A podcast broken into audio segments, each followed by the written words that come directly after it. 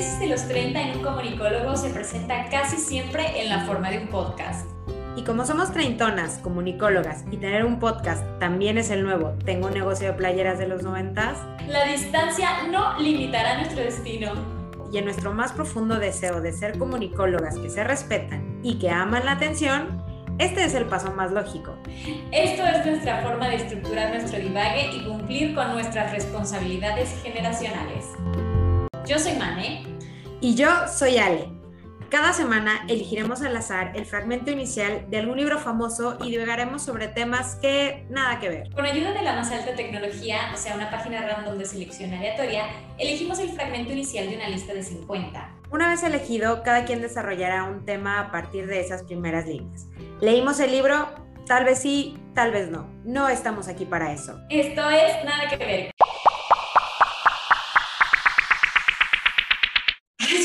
Campeones, man, no sé qué hacer con mi vida. Y yo de que somos campeones y tú salir de la reunión.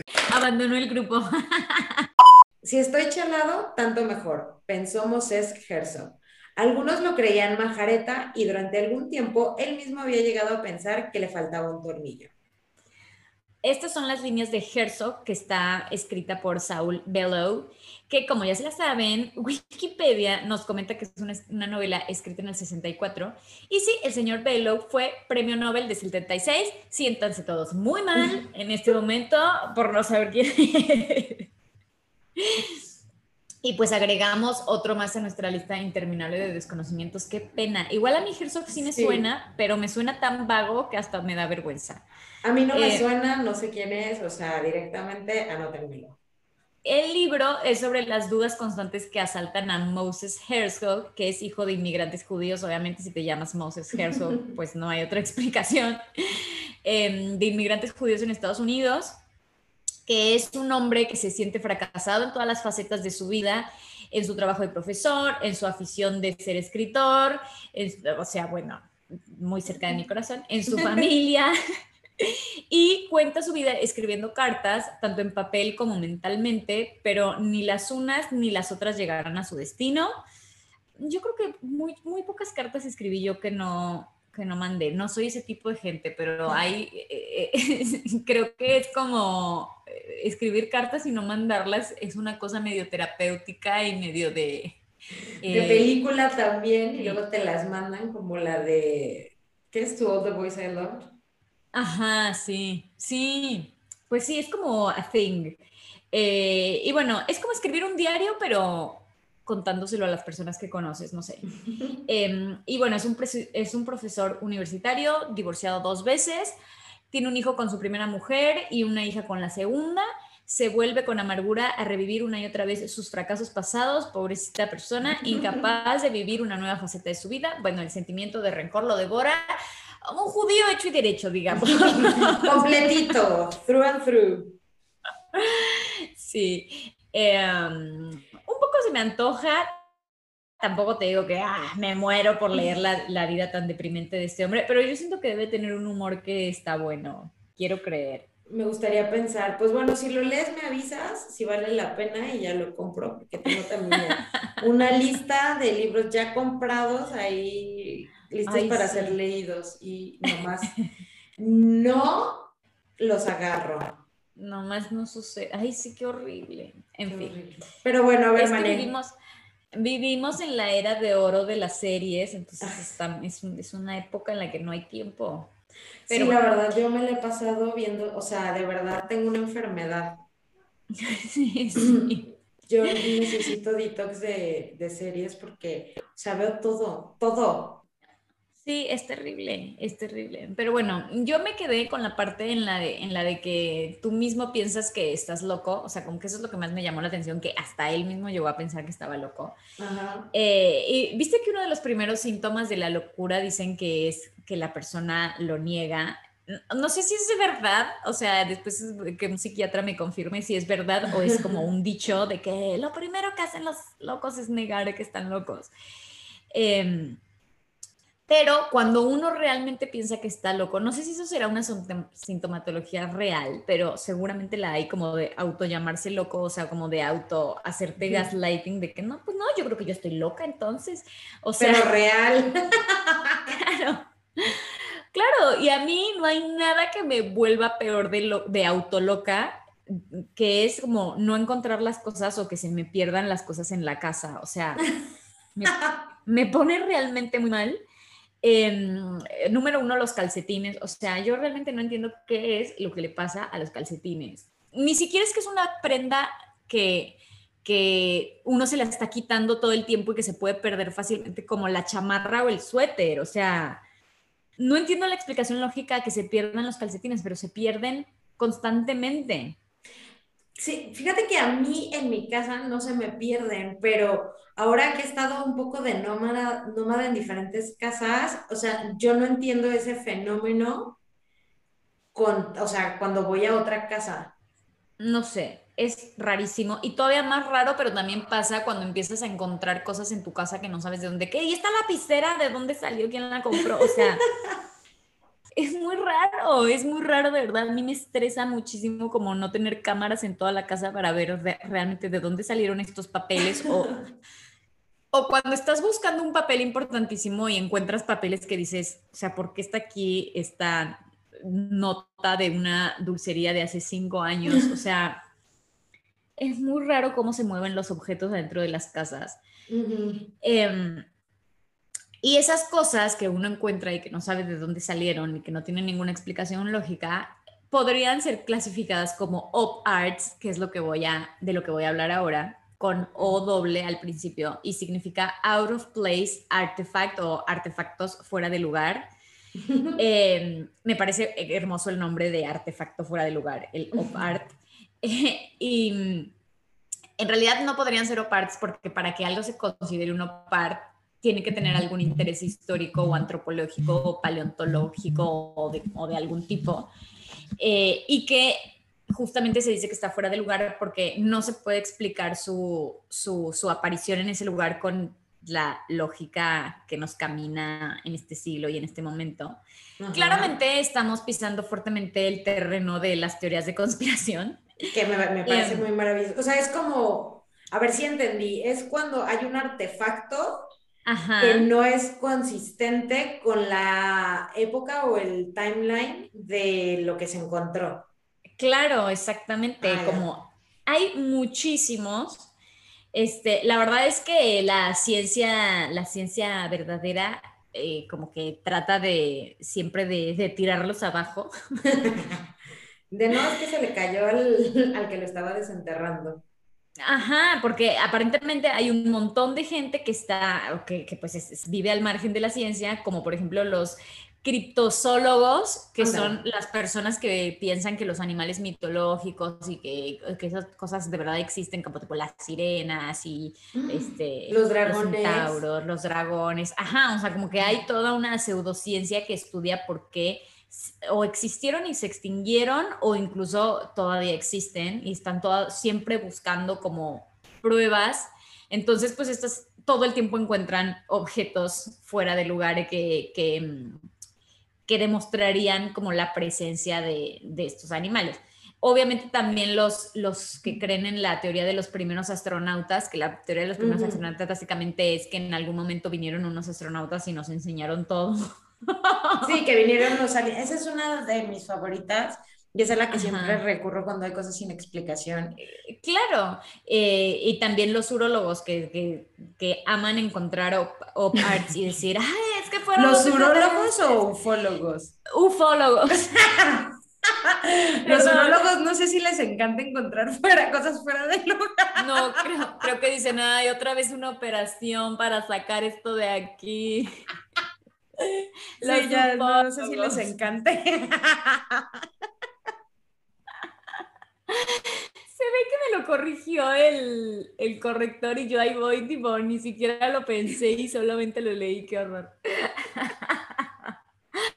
Pero bueno, la realidad es que los OPARTs eh, lo que hacen es decir, ah, ustedes creían que inventaron los celulares, pues no, aquí hay un celular petrificado del siglo V que muestra que esta tecnología ya la teníamos, la trajeron los extraterrestres, pues o sea, obviamente la ciencia no hay nada que deteste más que eso, eh, básicamente porque tienen que perder el tiempo explicando tipo como Porque no sería posible o porque no está petrificado. Ajá. Ajá, y porque pues le quitan followers a la ciencia verdadera y aparte pues alborotan el gallinero de que sí vinieron los extraterrestres. Y le, pues la ciencia finalmente pues le termina echando la culpa a fenómenos como el palimpsesto, que básicamente es como volver a grabar algo y muchas veces así los cachan a los grandes falsificadores de op arts de que encontramos estas tablas de la ley que son del siglo V antes de Cristo y están este, grabadas en esta piedra y aquí dice que en el 11 de septiembre iba a haber un ataque horrible y todo el mundo como, eh, amigo, dice eh, este horrible avión del 11 de septiembre, qué cosa más horrible, y está todo en, en, un, en un, idioma moderno, como que no, o sea, no. Muchas veces los, los cachan por eso, como porque reescriben las cosas o las, o las alteran, pero como con, con, la lógica moderna o con, o con eh, palabras o escritura nueva que en ese momento no había, entonces es como no.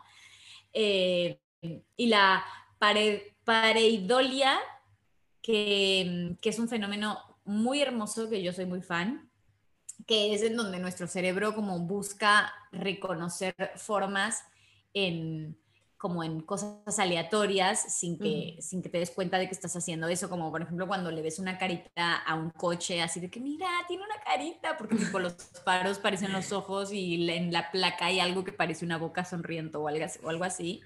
Mm. Eh, es un fenómeno muy gracioso ese. como con las nubes.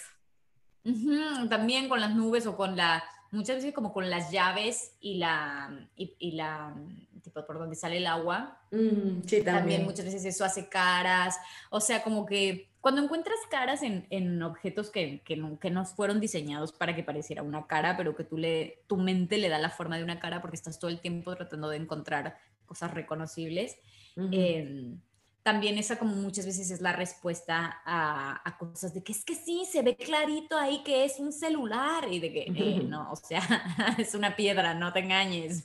Parece un celular. Bueno, sí, pero no tiene que ver, o sea. O como cuando en el pan tostado se ve la virgencita. Ay, me encantan esos. Sí, sí, sí. Em, y bueno, ya directamente también muchas veces es falsificación eh, o, ignorancia de, que, de las culturas que produjeron los objetos. O sea, hay muchos casos de, no sé, una vasija, por ejemplo, hay una muy famosa de una vasija que tiene adentro eh, como un palo de hierro o no sé qué, y entonces es una cosa de cerámica viejísima y supuestamente mucho tiempo dijeron que era una batería como muy este, muy primaria y que en realidad era, tenían luz eléctrica en las cavernas, básicamente. Y es como, no, no es eso, parece, pero no es. Y eso era por ignorancia de esa misma civilización y después como que estudiaron un montón y se dieron cuenta que era una cosa en donde adentro del palo ese de, hierro enrollaban los pergaminos y era como para, o sea, era una cartuchera de pergamino, básicamente. No, no una, batería. Ajá pero hay algunos objetos muy raros dentro de los miles de op arts que aparecen que sí han llegado a pasar la prueba de ser un op art. Em, porque bueno, la verdad es que siempre va a haber alguien tratando de darle una explicación lógica más simple a lo que uno quiere creer, así de que, ah, entonces seguramente esto es para... No, o sea, como que lo más probable es que haya una, una explicación más simple y menos mágica. Entonces, eh, como que siempre alguien ahí te rompe la ilusión, pero justamente estos no ha habido quien realmente pueda romper la ilusión, entonces probablemente sí sean objetos eh, que están out of place. Em, el más famoso es una pieza que cambió como la comprensión convencional de, de la tecnología en la antigüedad, que es el mecanismo de Anticitera. Ah. Anticitera es como una región ahí en Grecia. Mm. Y básicamente es como un tipo de reloj que durante muchísimo tiempo como que no se sabía qué era y obviamente todo el mundo decía que lo habían traído los extraterrestres porque literal parece un reloj, o sea, de es como del año 100 antes de Cristo y es como un mecanismo con muchísimos engranajes, o sea, realmente es una cosa muy compleja y la encontraron de que tirada en un, eh, en un naufragio romano donde se, o sea, se, se, hundió el barco y había muchísimas estatuas y cosas, o sea, como que venía cargado de un montón de cosas y ahí venía el mecanismo este. que también durante un montón de tiempo se creyó que en realidad el mecanismo como que lo habían echado ahí después, como que era tan imposible que para el año 100 antes de Cristo tuvieran esa tecnología. Eh, pero bueno, no, la verdad es que sí, este, le hicieron como la prueba de... ¿Del, tiempo? Ajá, y sí, o sea, como que realmente es así de viejo y es como el... Es, es el OPART que, que más tipo eh, desata furor porque de verdad, o sea, es un mecanismo súper complejo, como 1500 años después de que, de que existió recién, o sea, como en el Renacimiento empezó como a ver otra vez este tipo de, de artefactos, de cosas que funcionan con engranajes y todo. Y pues obviamente está estudiadísimo.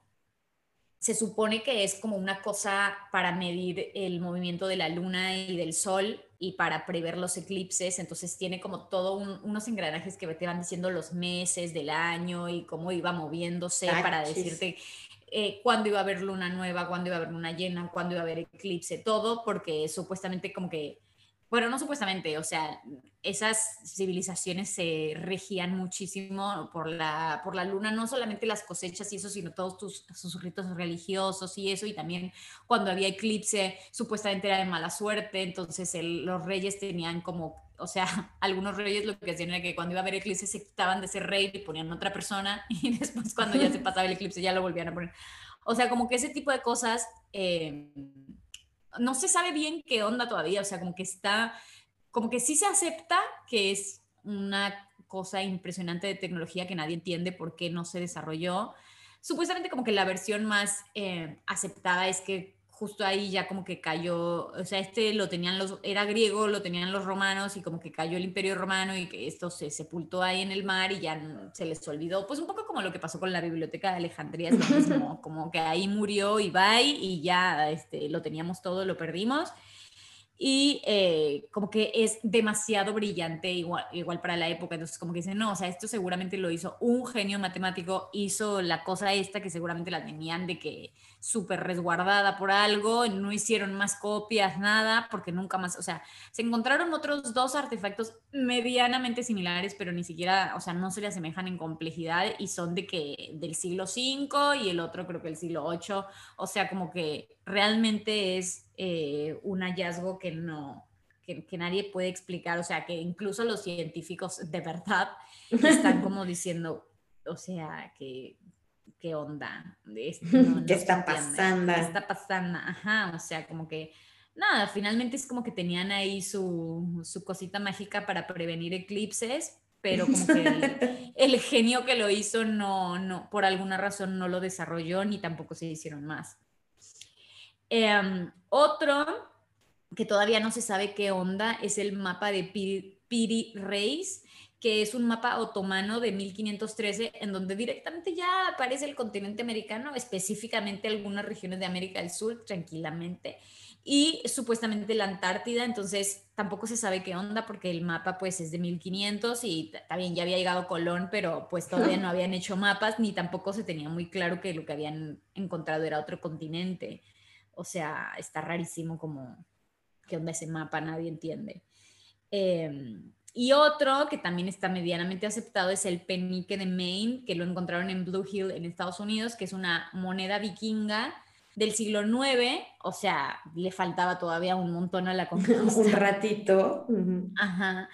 Y lo encontraron como con un montón de objetos nativos americanos, o sea, de que había huesos y este, artesanía y pues no sé, como miles de objetos eh, nativos y dentro de todo eso estaba la moneda esa. Entonces, pues algunos dicen que lo que demuestra es que había asentamientos vikingos antes de que, la típica, que llegaron los vikingos antes a América que lo que llegó. Ah, que llegó. Ajá.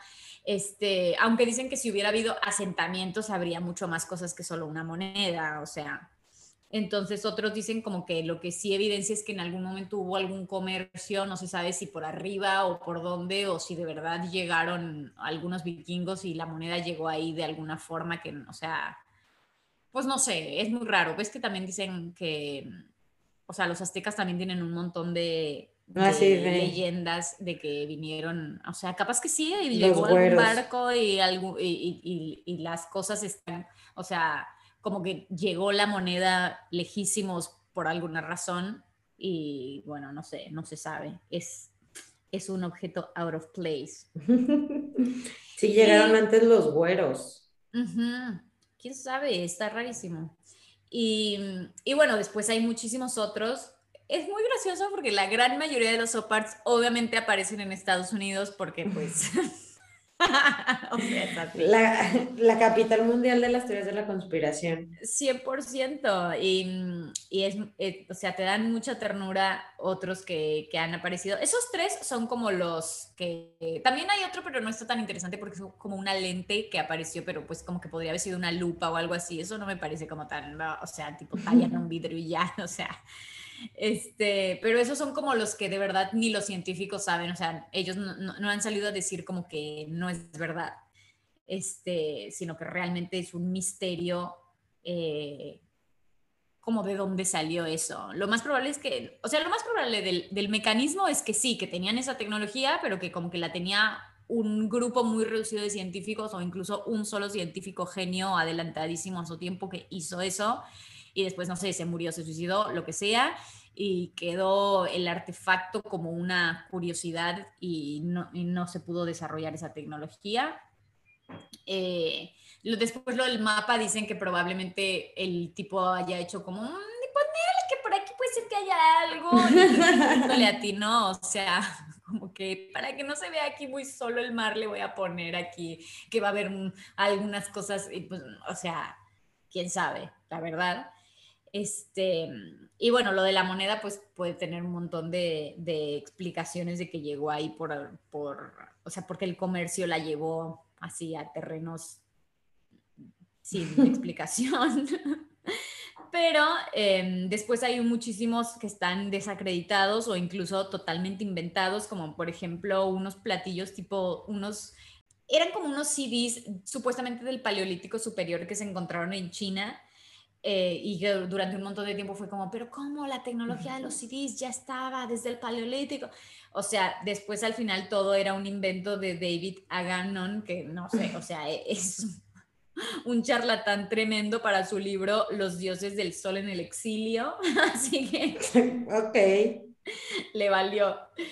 Em, también hay, por ejemplo, en Perú hay unas piedras que se llaman las piedras del Ica que tienen unos grabados con tecnología mucho más avanzada para su tiempo, que es el Paleolítico Medio. Eh, y si bien las piedras sí están bien datadas de hace 100.000 años, se ve que los grabados los hicieron mucho tiempo después, así que pues, bye. Lo mismo que una piedra rúnica que también apareció en Estados Unidos, así con unas runas que supuestamente son del siglo, del siglo XV, que también son de que vikingos que llegaron a Estados Unidos y pusieron ahí, estuve aquí, pero ah, justamente a estos los cacharon por, ese, por el uso del lenguaje mal, que supuestamente estaba como en, como en sueco moderno y pues las runas, o sea, como que nada que ver, o sea, no se tomaron la molestia de estudiar el lenguaje del siglo XV. Casual. Eh, también apareció en el cráneo de calaveras en, en, un lugar que aparentemente se llama Calaveras en California. Hay una mina en donde supuestamente en un estrato del terciario eh, encontraron un, o sea, del periodo terciario encontraron un cráneo humano en donde supuestamente si eso era verdad, era como que los humanos habían estado en California hace millones de años, pues muchísimo antes del tiempo que que aparecieron los humanos en la Tierra, pero pues después se comprobó que fue un cráneo que sacaron de un cementerio indígena y se lo pusieron a los mineros como broma.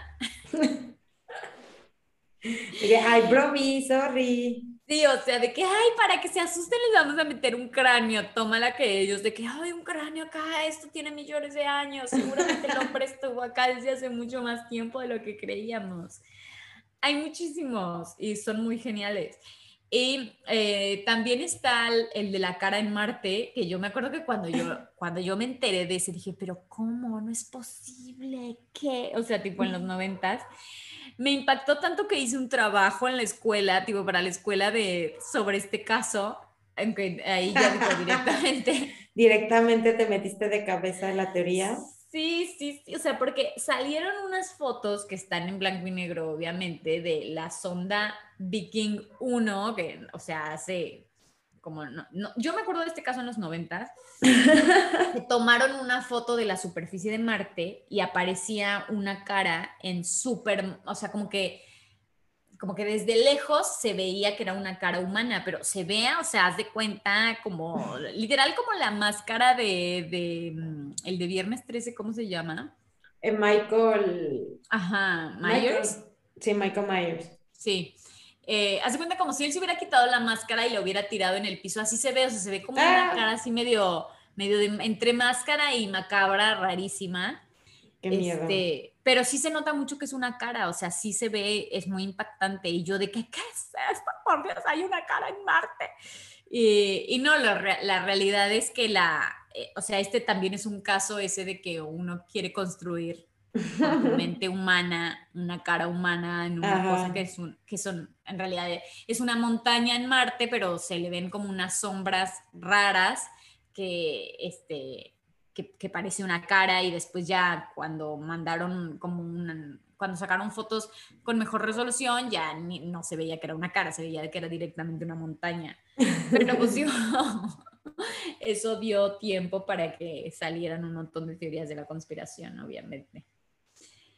Entonces, nada, me pareció interesante esto que exista como, como el nombre eh, acuñado a objetos que aparecen fuera de lugar y a mí me divierte un montón como cuando nuestra civilización desaparezca, qué es lo que se van a encontrar.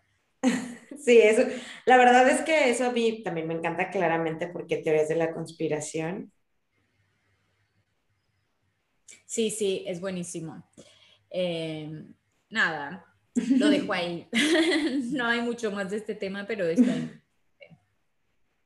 está bastante divertido. Pues bueno, yo, pues también me, o sea, me quedé un poco con el tema de, eso de, estar deschavetado, que no es deschavetado, es chalado, pero eh, me hizo pensar en un artículo, o sea, bueno, como un artículo que vi hace poquito que era sobre eh, la reivindicación de las ídolas de los 2000 que son Ay, sí. sí, lo he visto, lo he visto, me encanta. Britney Spears, Lindsay Lohan y Paris Hilton, que ahora, 20 años después de haber sido marcadas con la letra escarlata y haber sido juzgadas y y pues bueno, la verdad es que les fue bastante mal en los 2000 a las tres.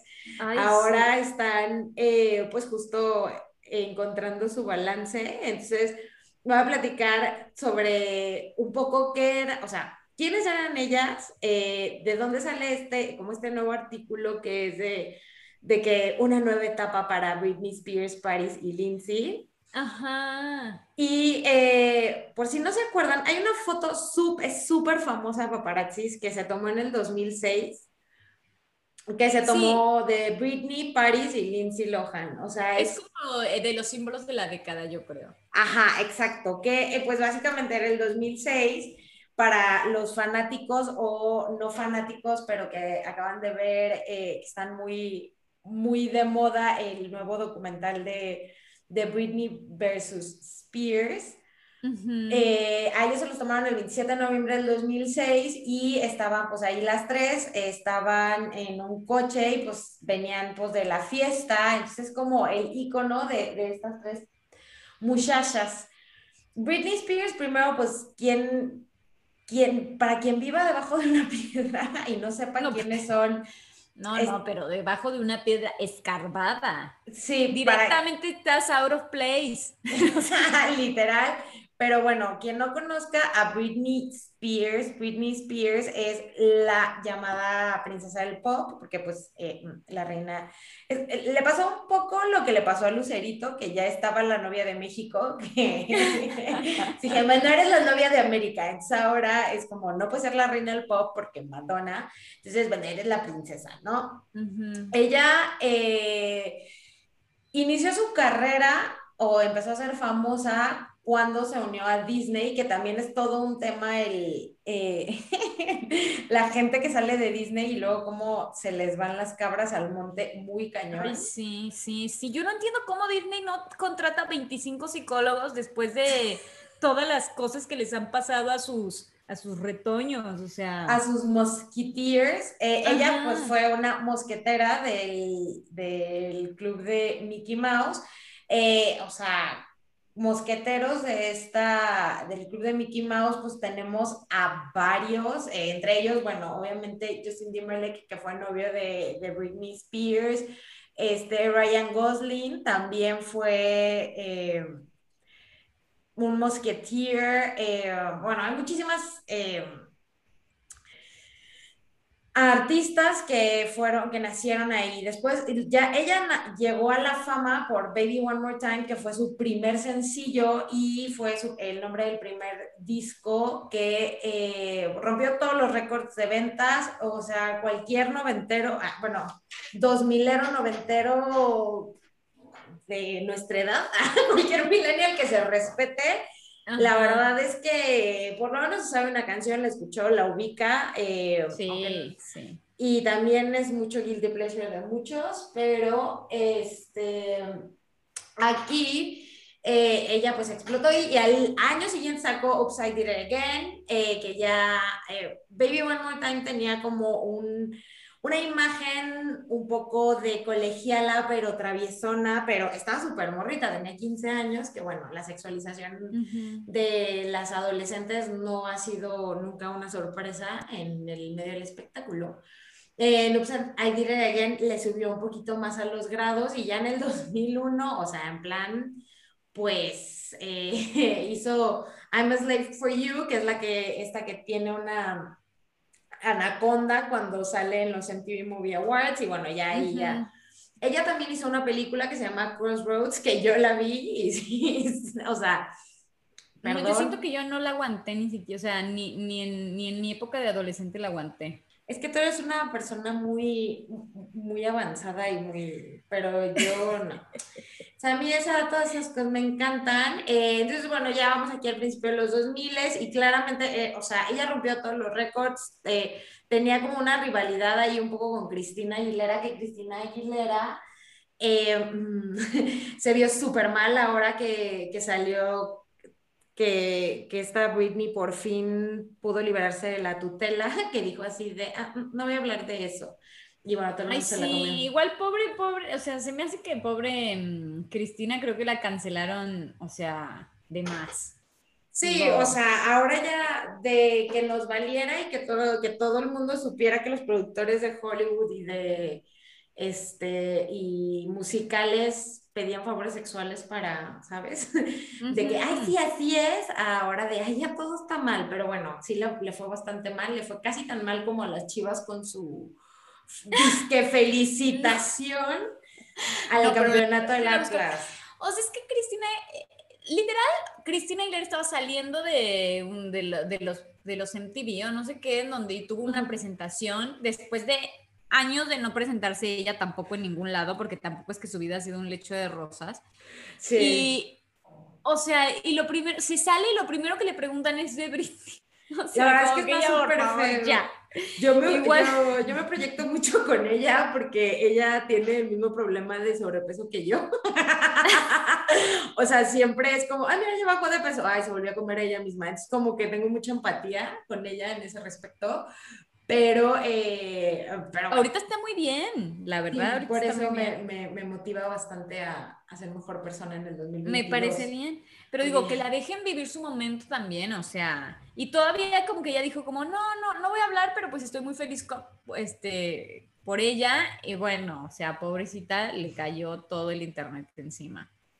Todo el internet. Pero bueno, regresando a Britney Spears, eh, ya para el 2006, que es justo un año antes de cuando, o sea, ya aquí ya empezaba. Del, fatídico. Del fatídico momento que realmente creo que es uno de los meltdowns más famosos, si no el más famoso que existe. Y que, o sea, a la fecha, o sea, me encanta el meme de si Whitney pudo sobrevivir al 2007, tú puedes sobrevivir a esto. O sea, la verdad es que no hay una frase más motivacional que esa. Y después de ver todo lo que pasó Britney Spears, la verdad, les recomiendo mucho el documental, yo lo vi en Netflix, el de Britney versus Spears.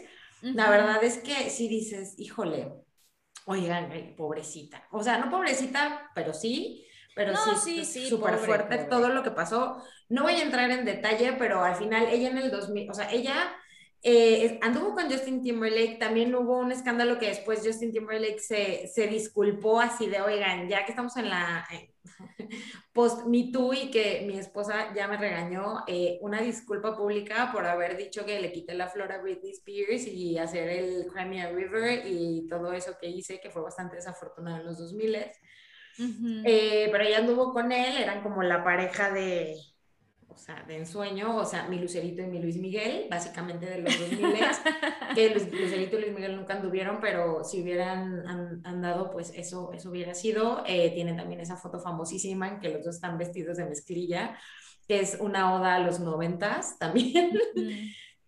y eh, ya en el 2006, ella, eh, bueno, ella se casó con un con Kevin Federline, que en ese momento era, o sea, se le había atribuido todo el spin out of control de Britney, que era así como, ay, no, ya la muchacha se está drogando, la muchacha está tomando, eh, todo es culpa de él, ya la perdimos, y eh, tuvo dos hijos con él, y en el 2007 ya fue cuando, pues, todo se fue a la mierda, literal, este... Britney tuvo un meltdown muy famoso que es que se rapó y luego que con un paraguas se le dejó ir a los paparazzis. y este, a, partir de eso eh, tuvo esta separación, perdió la custodia de sus hijos y además, eh, bueno, fue remitida a un centro de rehabilitación y a un centro de, este, para enfermedades mentales, un centro psiquiátrico. Y ahí es donde empieza la, el conservatorship, que se conservatoría, no sé cómo se diga en español, que bueno, que la es tutela. La, tutela, ajá, la tutela por parte de su padre hasta este año. Ay, sí. que eh, fue, o sea, todo el mundo ahora quiere a Kevin Federline. O sea, después de que ella tuvo el meltdown, fue así como, mira, pues resulta que él, que no estaba tan loco y no era la mala influencia este, a, a, Britney Spears a partir de estas fechas, como desde el 2009 ya no, o sea, no era dueña de su dinero, no era dueña de su vida, no podía firmar contratos, no podía usar el teléfono, no podía usar su coche, y todo lo que hizo a partir de estas fechas es porque el, o sea, su tutela, que eh, la llevaba su papá y un otro señor, eh, eran quienes decidían. Y la verdad es que, híjole, la verdad se las vio fatal y eh, creo que todos también, bueno, si, no, si vives debajo de una piedra o realmente no te interesa, este, hizo una declaración súper fuerte el año pasado a la corte para pedir su que se terminara esta tutela en la que además ella un poco responsabiliza a las autoridades, ¿no? O sea, de que llevo 10 años así y no hay una, o sea, no hay una forma en la que ustedes, eh, o sea, me, puedan ayudar, ¿no? Claro, como que no había un modelo este, para seguir, o sea, como que, como que ella cayó ahí en un agujero negro de la ley y de la, y de la, como de la psiquiatría, y estaba literal atrapada, o sea, como que no había forma, era como que ella tenía que demostrar que estaba bien psicológicamente, pero entonces la ponían a hacer exámenes psicológicos y los, y los reprobaba porque estaba de que medicadísima, o sea... Sí, porque claro, ajá, o sea, la verdad es que eh, ahí yo creo que sí hay cierta irresponsabilidad por parte de las autoridades porque sí hay forma de que salga, el problema es que eh, pues todos estaban ahí metidos en el enjuague y, el, claro, claro. y el que la defendía ganaba dinero porque no le quitaran la tutela. Entonces era como, pues, ajá, o sea, ello, el, el, el, que la defendía, el como, y como ella no podía o no tenía la potestad para contratar ella un abogado, el abogado que le daba el Estado ganaba dinero al ella estar en, el, en la tutela. Entonces, pues claramente, pues nadie la iba a sacar de ahí. Estaba como súper encerrada, o sea, como que como que para una situación así debería haber como, como los trabajadores de social services o así, que es alguien que no tiene nada que ver con nada, que no está recibiendo dinero de eso, que nada, como a estar monitoreando el caso y ver que no, no esté habiendo un abuso, pero como que no había esa figura, no existe. Entonces, no había nadie externo que no tuviera ningún beneficio de la tutela que dijera, oigan, es que aquí están abusando de una persona que no tiene por qué estar en esta situación. Entonces, pues al no haber nadie que estuviera así, pues, o sea, a ellos les convenía que no terminara. No, pero está súper feo lo que, o sea, lo que le hicieron, la verdad, no, no, no se puede entender. Sí, pero gracias a, a, toda la gente que hizo su campaña de Free Britney, porque la verdad es que fue un tema de, y, y de muchísima gente que estuvo ahí, también... Eh, eh, estuvieron ahí como haciendo el escándalo mediático hasta que por fin se pudo liberar y ahora eh, su nueva etapa es que ella claramente ahora este, se va a casar, bueno, está comprometida, está súper feliz. Eh, tiene un novio que, este, que la verdad, pues es bastante low key, que se llama Sam Asghari, y pues ahora ya se va a casar con él y eh, está bastante, pues, contenta, ¿no? Eh, ya comparte mucho en redes sociales que es muy feliz y que, y que, bueno, se va a casar, esperemos que no se vuelva a rapar. Eh, porque, o sea... Y ahora tiene que tener cuidado con toda esta libertad también. Sí, porque obviamente el tema de, de, la enfermedad mental no lo puede dejar de lado porque eso no es como que si te quitan la tutela ya dejas de tenerlo, pero eh, al día de hoy, noviembre del 2021, digo noviembre, eh, diciembre del 2021, o sea, pues ya casi 15 años después de que se tomó esa foto con, con Lindsay Lohan y Paris Hilton, eh, ella está retomando su, su vida. Y Paris Hilton también se acaba de casar. Paris Hilton eh, pues bueno, como, como, bien lo dice su apellido, es heredera a, a, los hoteles. Eh, bueno, es parte de los herederos que ya son un chorro y el otro día estaban diciendo que creo que no les van a dejar nada, pero bueno. No, pero eh, ella tiene como una fortuna particular por todo, o sea, por lo, porque es súper empresaria. es una faceta que no se sabe tanto de ella, es súper empresaria y tiene de que miles de perfumes y no sé cuánta cosa y como que de ahí tiene mucho más que de lo de su herencia. Exactamente, entonces, pero ella también entró en, o sea, de hecho, su, no sé si su abuelo o su papá la desheredó por justo que pues estuvo en la cárcel por drogas. Y eh, además, bueno, todo empezó porque empezó a participar en realities, un, este, que fue lo que la, lanzó a, a la fama que también ahí, eh, bueno, junto con su antes mejor amiga, porque ya no es su mejor amiga, de este, tuvieron un, un fallout, la, la, serie que tenían que se llama Simple Life, que estaba Paris Hilton y Nicole Richie, fue donde saltó a la fama, y que la verdad, eh, o sea, de hecho fue quien le abrió la puerta al, no al estrellato, porque el estrellato fue el video sexual de Kim, de Kim Kardashian, pero nosotros empezamos a, a, conocer el nombre de Kim Kardashian gracias a que era amiga de Paris Hilton. Y eh, ya, ya aclaró Kim que no era su asistenta, sino que era como su asesora de imagen y, y, shopper, y personal shopper de Paris Hilton. Entonces ella dijo, a ver, a ver, no se me confundan este, yo no sé qué tanto asesora de imagen podía ser Kim Kardashian con, esas fachas que traía. Pero bueno, según esto, eso, eso hacía. Eh, después de The Simple Life, ella empezó, sacó una canción, también salió en una película que era La Casa de Cera. no sé si la viste, eh, yo sí, es muy mala actriz, la verdad. Este, y eh, tiene una canción que, eh, o sea, es la que más ubico yo, que es la... La de Stars Are Blind. No es mala canción, ¿eh? A mí me, gusta, digo, o sea, su voz, pues nada, no, cosa, no, en no, el autotune, hasta lo que más puede.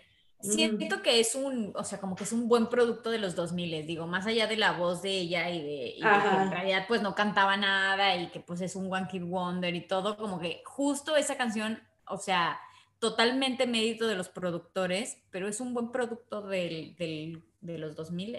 Sí, la verdad. Y también es DJ, ahí eh, desconozco, Ay, no, ahí sí no puedo juzgar. Pero sí ha estado como en muchísimos eventos y todo, pero bueno, también ahora ya está, está Paris Hilton, pues se acaba de casar. No sé si vieron, no sé, ¿viste las fotos de, de su boda? Vi los vestidos, que usó como 18 vestidos. sí, pero también ya todo parece indicar que es, eh, bueno, ya una, ya regresó al, al buen camino. Igual siento que hace mucho que está como bien portada. Eh, hace no tanto, todavía estaba así como que siendo DJ y así. O sea, lo que pasa es que ya no estaba como tanto en el spotlight. Claro. O sea, como que sí es DJ y todo, pero como que el tiempo no le pasó tanta factura para nada como a Britney y a Lindsay. Exactamente. Eh, ella como que, yo creo que la familia dijo, mira criatura, déjame te escondo porque sí. esto se me está poniendo muy complicado, pero pues justo se acaba de casar, 50 mil vestidos, como bien lo mencionas, eh, muy bonitos, este, y pues sí, su vestido la verdad está muy de, de princesa, está muy bonito, es de Oscar de la Renta, fueron tres días de fiesta y eh, se casó con, con un, pues, o sea, alguien que no es como del medio, digo, ella tampoco se entendería como del medio, a, excepción que tomáramos como que es DJ, pero efectivamente, como tú dices, es súper empresaria, o sea, tiene su perfume, eh, tiene mil cosas y pues ya ahora ya es una señora encopetada de Nueva York como corresponde. También los inicios del 2000, de los 2020 le abren un nuevo capítulo a, a, Paris Hilton, ¿no? Ella creo que dentro de las tres era como la que menos peor le fue. Sí, sí, es la que, la que tuvo, o sea, digo, sí estuvo en la cárcel, eso, pero para nada tuvo los escándalos eh, o a lo mejor sí tuvo los escándalos, pero no las consecuencias, no tuvo que pagar las mismas facturas que pagaron las otras dos. Probablemente porque ella era rica de toda la vida. Ajá, exactamente. Y supo manejar el escándalo. supo, supo manejarlo y yo creo que su familia, literal, yo creo que... O se asesoró muy bien, más bien, yo creo que se asesoró, entre que se asesoró muy bien con, con, con gente que le digo cómo manejar eh, los escándalos en los que estaba metida y su familia que la escondió sin, sin que eso la volviera loca como a Britney. O sea. o sea, Britney, creo que de las tres a la, o sea, está ahí un poco ahí, ahí entre Lindsay Lohan y, y esta Britney, pero creo que Britney sí lo pasó todavía peor.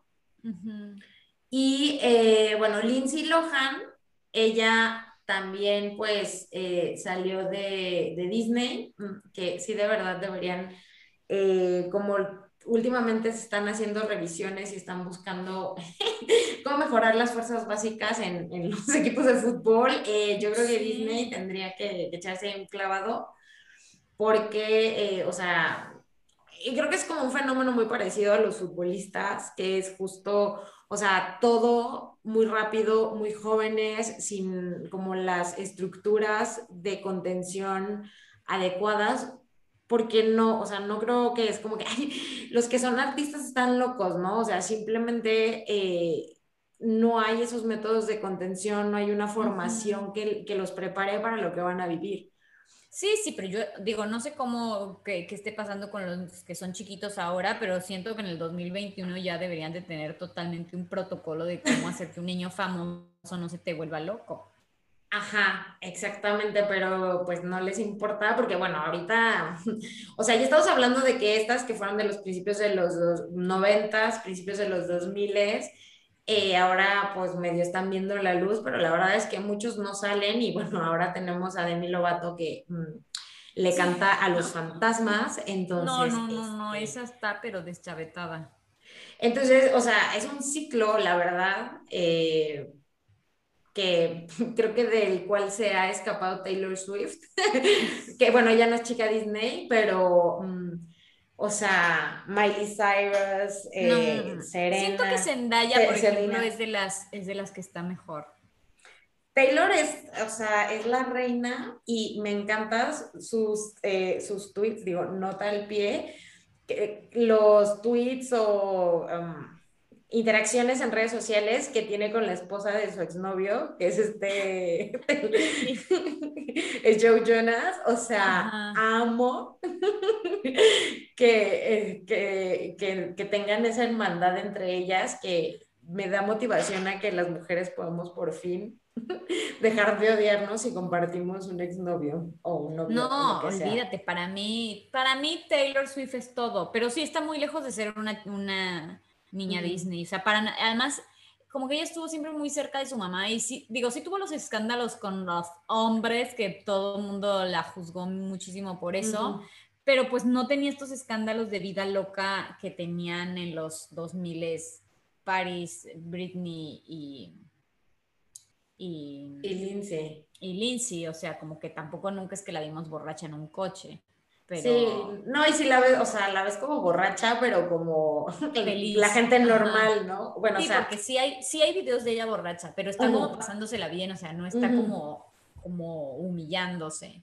No sé, no sé, siento que en realidad estas niñas tampoco, pero como que en ese momento de la cultura pop era como súper fácil juzgar, ay no, mira lo malas que son, ya las agarraron con drogas, o sea, como que este, todos los paparazzis hacían pues básicamente vivían de eso. No, y siguen viviendo, pero, o sea, la verdad es que con Taylor Swift, eh, sí, eh, coincido en que lo es todo, o sea, yo soy muy fan de, de, ella, porque aparte sí es como bastante feminista, me encantan las respuestas luego que dice, o sea, que le preguntan de que te vas a ir con un hombre a tu casa y la otra, que me voy a ir con mis amigas y mi gato, cállate. O sea, como que la verdad eh, soy muy fan de, de, de ella en general, la verdad, a mí me gusta su música pero eh, regresando a Lindsay Lohan, como saben, eh, Lindsay Lohan también, chica Disney, la, creo que la película que la hizo como más famosa fue la Parent Trap o Juego de Gemelas en, en, en, español o bueno, en latino, porque seguro en España lo tradujeron como dos pelirrojas peligrosas. Yo sé cómo se llamaba. En España se llamaba algo, no, no exactamente esto, pero algo tipo tú a Londres y yo a California. Algo así se llama, te lo juro por Dios. Que me parece muy desafortunado. Sí, no, no, no, terrible, terrible. Este, pero bueno, en latino es Juego de Gemelas, eh, se llama Parent Trap, la, y que es, de hecho, esa película es también un referente como del, de pop culture, o sea, muchísima gente es como, vamos a, o sea, vamos a hacer como el Parent Trap para tal, y, y la verdad es que ahí es donde ella hace de eh, uso de sus dotes actorales y actúa como pues unas gemelas, ¿no? Y ya la que ya la llevó así al, al, estrellato total fue la de Mean Girls, que me parece súper gracioso porque la que era la, pues la payasa, la mala, que era Regina George, pues al final la actriz al parecer tenía como más personalidad de este, que también le fue bastante bien sí. a, a, a esta Amanda McAdams. Ah, ah, no, sí, que también Amanda, sí, eh, las dos. Sí, de hecho a Amanda le fue todavía mejor y sale de güera tonta ahí y ya después sí. O sea, ellas dos fueron la que, las que la, la rompieron. También sí, fueron las, que, las que cosecharon los frutos del éxito que fue Mean Girls. Ajá, y pues bueno, esta, ya a partir de Mean Girls, después hizo Freaky Friday, que también este, bastante bien, pero ya ahí se pintó el pelo y yo creo que pues no sé si se le pasó el... Eh, sí, ahí el, el tinte a la cabeza. Eh, pero ya ahí fue cuando empezó a tener todos estos escándalos de, eh, pues de alcohol, o sea, todo, al final todo es como un poco que empiezan a tener todos estos excesos. Estuvo también en la cárcel, este, primero, eh, primero estuvo en libertad provisional, pero eh, la violó, entonces estuvo 90 días en prisión también perdió todo su dinero y también, eh, bueno, la encontraron robándose cosas. Este, se cirugió toda la cara. Se cirugió toda la cara. Eh, también pues la pobre ahí, sí, digo, si ella dice que no hacía drogas, pues su cara dice totalmente lo contrario. La verdad es que, o sea, de de envejeció como algo que, por ejemplo, yo no lo veo como tanto con Britney, como esa, que esas fotos de la heroína antes y después, o sea, como que Lindsay Lohan sí le, le pasó factura, que a, por ejemplo, a, a, esta, a Britney no, y a esta Demi Lovato tampoco, pero Demi Lovato eh, mm, se comió, pues, parece, más bien creo que se comió las drogas y no las tomó porque, otra, también por eso la quiero un poco porque yo así como está gorda, pobre, o sea, como que me proyecto mucho con, con esas, pero este, también ya dijo, miren, se les acabó, o sea, hubo un momento en el que la otra dijo, ya, lo dejo todo y se mudó a, este, a Europa, se fue a Míconos y este, pues Lohan, después, justo de que, justo después de que Britney fuera librada de la tutela y que Paris se casara, Lohan confirmó que va a regresar a la pantalla eh, y que, bueno, ya está un poco más... Eh, como más centrada. Ajá, rehabilitada. Creo que es una película de Navidad, ¿no? La que está haciendo. sí, es el... Pero que para la próxima Navidad.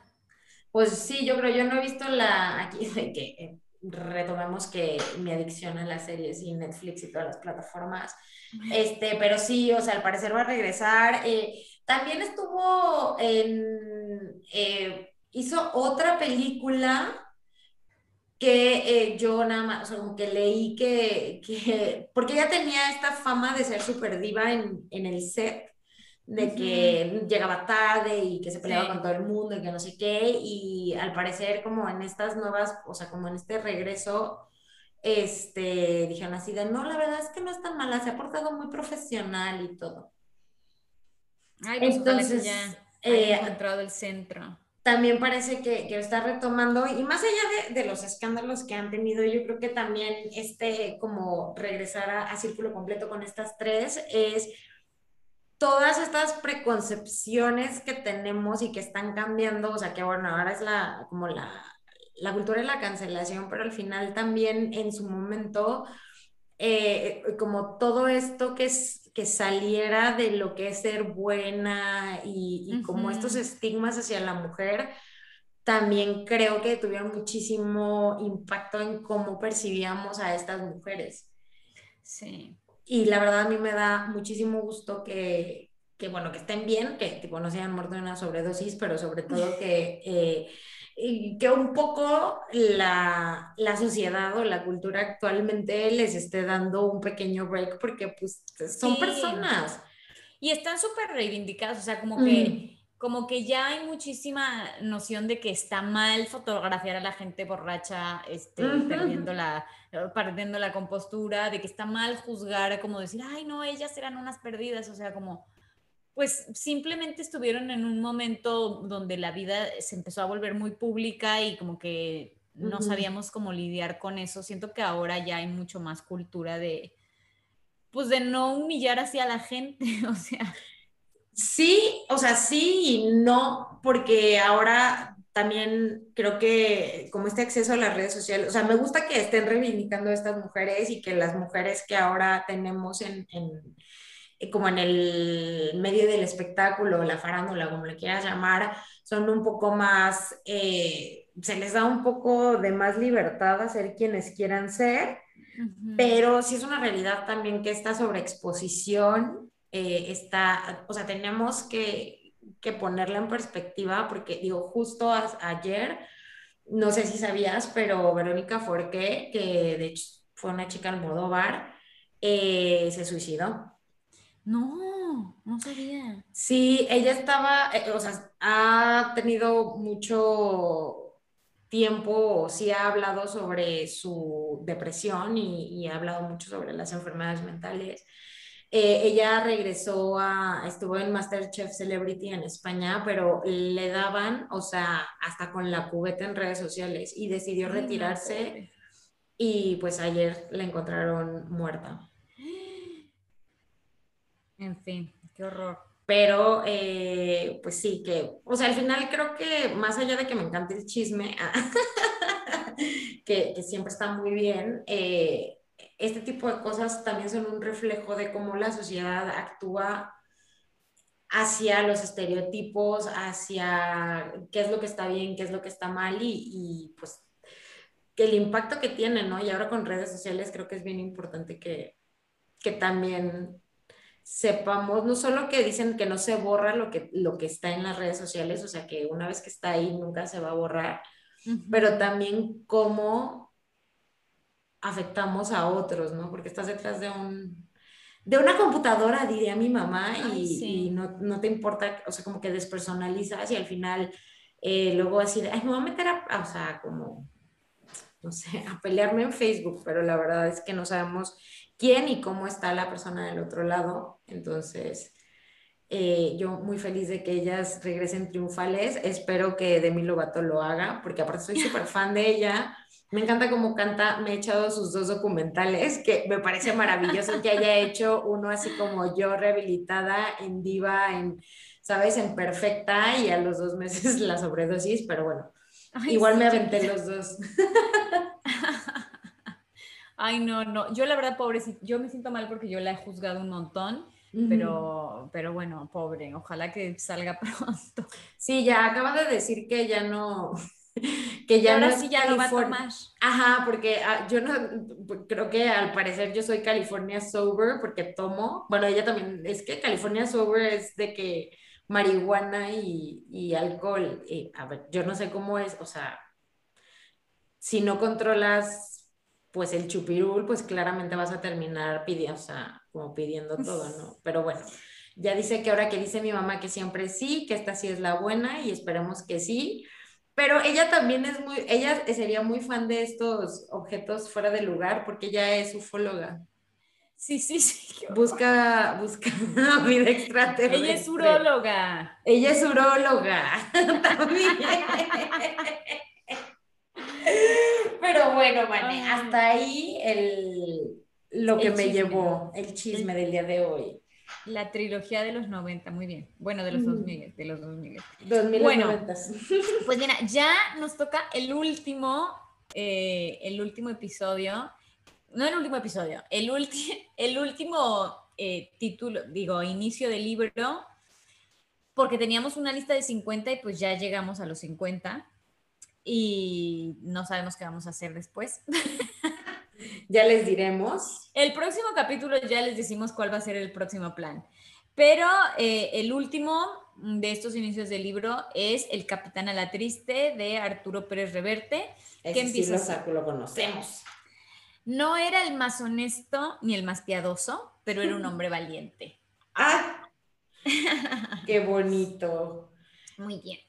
Entonces, eh, eh, bueno, vamos a ver qué nos pasa con esto y el próximo episodio vemos para dónde apunta la chancla. La chancla. Un placer, Mané. Como siempre, esto fue Nada que ver. Chao. Adiós. Cardíaca, ganaron a lo Atlas, como siempre.